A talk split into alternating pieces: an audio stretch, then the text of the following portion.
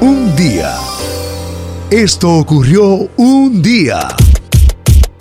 Bueno, en plena cuaresma nos encontramos y buscando datos extraños, mira que yo no sabía. Ustedes conocen lo que es el clown chowder, right? Bueno, lo conocí aquí por Tony Méndez, mi hermano. El clown chowder, sí. Sí. La sopa de almejas. Eso es el final. Pero no le hace honor cuando tú traduces sopa de almejas. Como que no te presenta la misma fotografía que clam chowder, ¿verdad? No es lo mismo. Hay cosas que tienen que quedarse en inglés. ¿Verdad que sí? Clean shower. Porque de hecho se hacen otras cosas, otros caldos con almejas. Sí. Pero la clam chowder, que consiste, Tony, en un caldo hecho con leche. Y la, y la, la ostra es, ¿verdad? Las ostras Sí. y papas. Tú tienes una forma muy particular de preferirla, ¿verdad, Tony? Esta sopa. La tradicional, la convencional, que es de white chowder, porque han inventado ahora con una roja y, y otras variaciones, pero la tradicional es la, la blanca. que viene con papas. Básicamente hecha a base de leche o crema con almejas y le ponen uno que otro trocito de papa. Sí. Pues miren, yo no sabía que en tiempo de cuaresma aquí, en esta área de Nueva Inglaterra, se estila ofrecerlas, servirlas los viernes como alternativas a los católicos ortodoxos que no comen carne. Mira qué bien. Pero bien. Sí, que de hecho el restaurante que tenemos cerca de la estación, Es muy bueno. el año entero tradicionalmente la tiene todos los viernes. Pero obviamente durante la cuaresma me imagino que se vende aún más. Es acompañada también de unas galletitas eh, pequeñas. No sé cómo se le llaman aquí a, esa, a esas galletitas pequeñas. Y muchos le echan su- su- sus trocitos de bacon también. Correcto, correcto. Sí, ya le dan su toquecito eh, cada cual de acuerdo a su preferencia. Eh, Pero, eh, mira, decía también que por lo general los viernes se acostumbra en el año completo, all year around, como decimos, a ofrecerla en esta área. Nosotros hacemos la mejor clam chowder, Tony, aquí en Nueva Inglaterra. O tradi- claro, Eso es como la langosta nuestra, de, la- de- de las costas de Maine. es que eso es una creación nuestra de acá, de esta área de Nueva Inglaterra. eso es de aquí, eso es nativo. Eso es nativo de Nueva Inglaterra y esas galletitas a las que te refieres Sí. le llaman oyster crackers. Oye, qué bobo. Esas son. Eso es para eso nada más. o sea, Solamente. solo para la sopa. Ahora, Tony, ¿no ha, ¿no ha sucedido que en un lugar han sido los pioneros, los creadores, pero ha evolucionado en otro? A veces se da eso eh, con la cocina, eh, por ejemplo, un plato mexicano, Sí. que quizás en Perú lo hagan mejor. Sucede a veces. Porque yo te voy a decir la verdad con la comida mexicana, que para el gringo la comida internacional es la mexicana, por la cercanía a la frontera y eso. Los tacos, los burritos que yo comí en Dominicana, para mí le dan 30 mil patadas a los burritos y a los tacos mexicanos. De aquí. Sí, o sea, un- tú vas a un restaurante mexicano, preparas un taco, como que no es lo mismo la esencia, como que allá le echan más cosas. A un taco. O sea, un taco, pero una movie, una película. Ahí podrías, podrías Sí. estar pecando de lo que le llaman marco referencial. Ok. Entiéndase Por eso dije para mí. el ambiente donde tú te lo comes allá. Ese, como diría Tony Méndez, ese solecito, esa frita. Muchacho. Ese, ese Tony, cuando usted pide ese después que terminaste de jugar béisbol, que te fuiste a tal parte, todo eso Muchacho. conforman Ey. la memoria culinaria del individuo. Uf, el final. Pero te voy a decir algo, Jeffrey. Tú puedes inventar con cualquier otro plato, pero jamás con el taco mexicano. No, no, no, no. No, no, no, no. Te estás metiendo en un No, territorio no, oye, yo problemático a los mexicanos. Su taco. no, no, no. que en Dominicana lo hacen mejor. No, no, no, no. No, Mira, no, no, no, te no. voy a dar un espacio Para mí. para que cambies el plato a otra cosa. Mira, es tan así que yo disfruté una serie de Netflix llamada Las Crónicas del Taco, desde el pastor, o sea, Ah, hay unas clases de tacos ahí, hasta de cabra, de, de- de ternera, o sea, que eso es una película, eso es una película. Hay unos tacos, Tony, que la carne dura en su proceso hasta 5 y 6 días, cocinándose para luego usted degustar de esta, de esta movie. Yo lo entiendo, pero para mí hay unos tacos que hacen allá que son mejores. Para mí.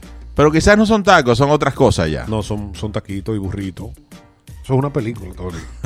tú vas, tú vas donde Oche, oye, tú vas donde Oche, a tu gusto, ahí frente al área monumental en Santiago. Y tú dices, Oche, prepárame un burrito. Y cuando te abren ese burrito que usted da la primera mordida, eso es una explosión de sabores, acompañado de una presidente vestida de novia. Te estoy Hay que- diciendo. papi, Hay un marco referencial. Oh, de ahí para Level Nightclub. Que curiosamente esto del taco obviamente es mexicano, Sí, sí, pero arropa supuesto. toda la región Ah, de no, Centroamérica. claro, claro, O sea, el salvadoreño disfruta muchísimo del taco, como el nicaragüense, el costarricense, el guatemalteco, porque es muy influenciado por, por México. que sin temor a equivocarme, creo que el taco es una de las pocas comidas, o mejor dicho, la comida mexicana, mexicana en general, que es universal. O sea, en cualquier parte del mundo tú hablas de taco y tú, tú, tú- tú estás hablando de México. Pero, por ejemplo, tú mencionas, ah, no, porque esa es la bandera, y no la van a conocer. Pero el taco es México. Lo que pasa es que todo el arte culinario mexicano es internacional. O sea, el, el arte culinario de México solo se puede comparar con el de la China, que son dos de los más universales internacionales en el mundo. Por eso son los más consumidos aquí en Estados Unidos que vivimos el melting pot, ¿verdad? Donde todos coincidimos después de llegar de cualquier rincón del mundo. La comida italiana también, Ah, no, claro, las pastas, pizza. las pastas, pizza, Sí. sí. Es Hay comidas universales. Sí, Bueno, Italia está en tercer lugar. Es así es. la China primero, México segundo En e orden. Italia en tercero. En el consumo. Bueno, po- porque por ejemplo, la comida china, bien. Ahora, la, a nivel de, de, de, de- de- de platos, si nos vamos a numerar, a numerarlos, por ejemplo, eh, tacos mexicanos, las pastas italianas, pero la hamburguesa también es internacional. Sí, O sea, la hamburguesa que es creada aquí, el, o el hamburger. el hamburger, ajá, o el cheeseburger, que fue aquí un invento, una movie, qué sé yo, son internacionales. Como que en, en, en cinco platos tú puedes definir la comida del mundo. Si lo más americano es la hamburguesa y el hot dog. Y el hot dog, ahí está. Hot dog, hamburguesa, pizza, pasta, taco. Eh, ahí está todo. Yo creo que ya con eso tú lo haces. Sí. ¿De qué fue que comenzamos? Oh, de la... La ahora. Sí, porque. Que- No, es el segmento culinario en el calentamiento del can de la mañana, en el no, podcast. que- No, no, de todo un poco, esa era la idea. Realmente no, no es Día Nacional de, de estos alimentos, sino que me llamó la atención el detalle de la cuaresma con la clam chowder, que es tan tal que aquí en Maine, donde también se hace muy, buen, eh, muy buena clam chowder, en el 1939 se introdujo un proyecto de ley que ilegalizaba, o sea, prohibía Oye, qué bobo. que le echaran tomates a la clam chowder.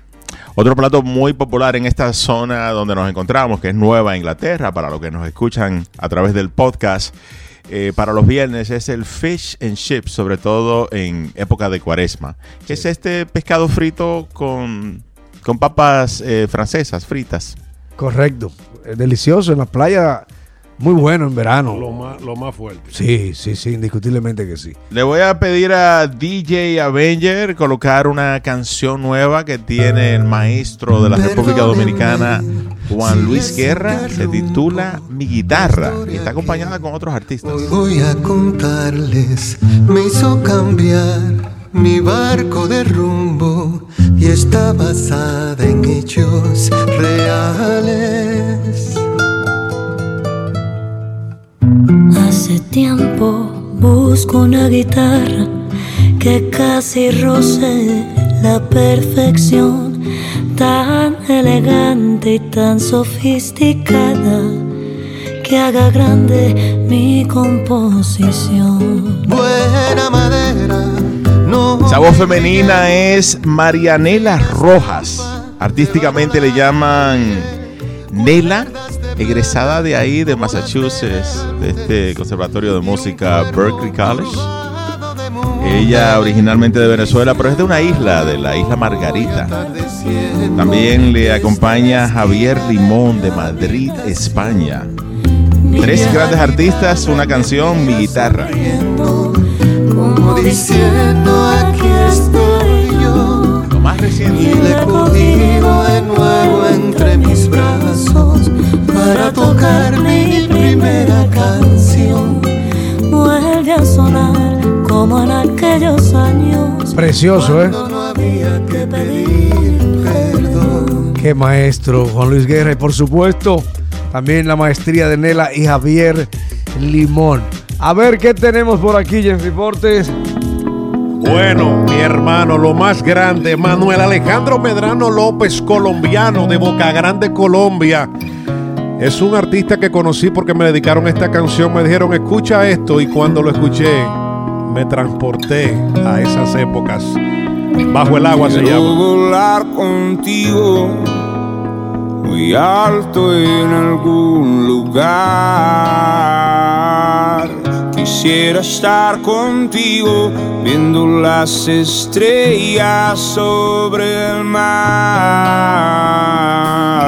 Quiero encontrar otro camino, ponerme mi vestido y salir a caminar contigo. ¿Sabes que, que la voz, el metal de la voz, eh, tiene un parecido a Tiziano Ferro? Sí, totalmente. A Tiziano Ferro. Totalmente a Tiziano Ferro, sí. Y su, su voz es muy madura. El joven apenas tiene 33 años.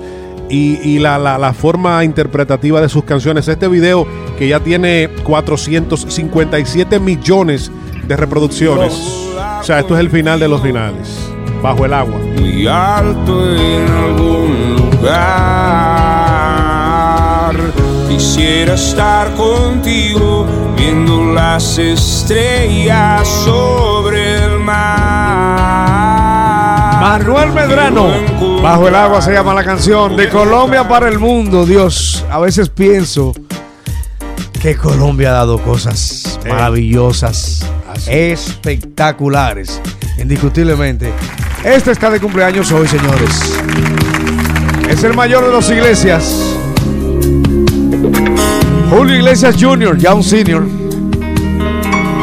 Está cumpliendo años en el día de hoy. Cierro mis párpados y espero dormir al fin.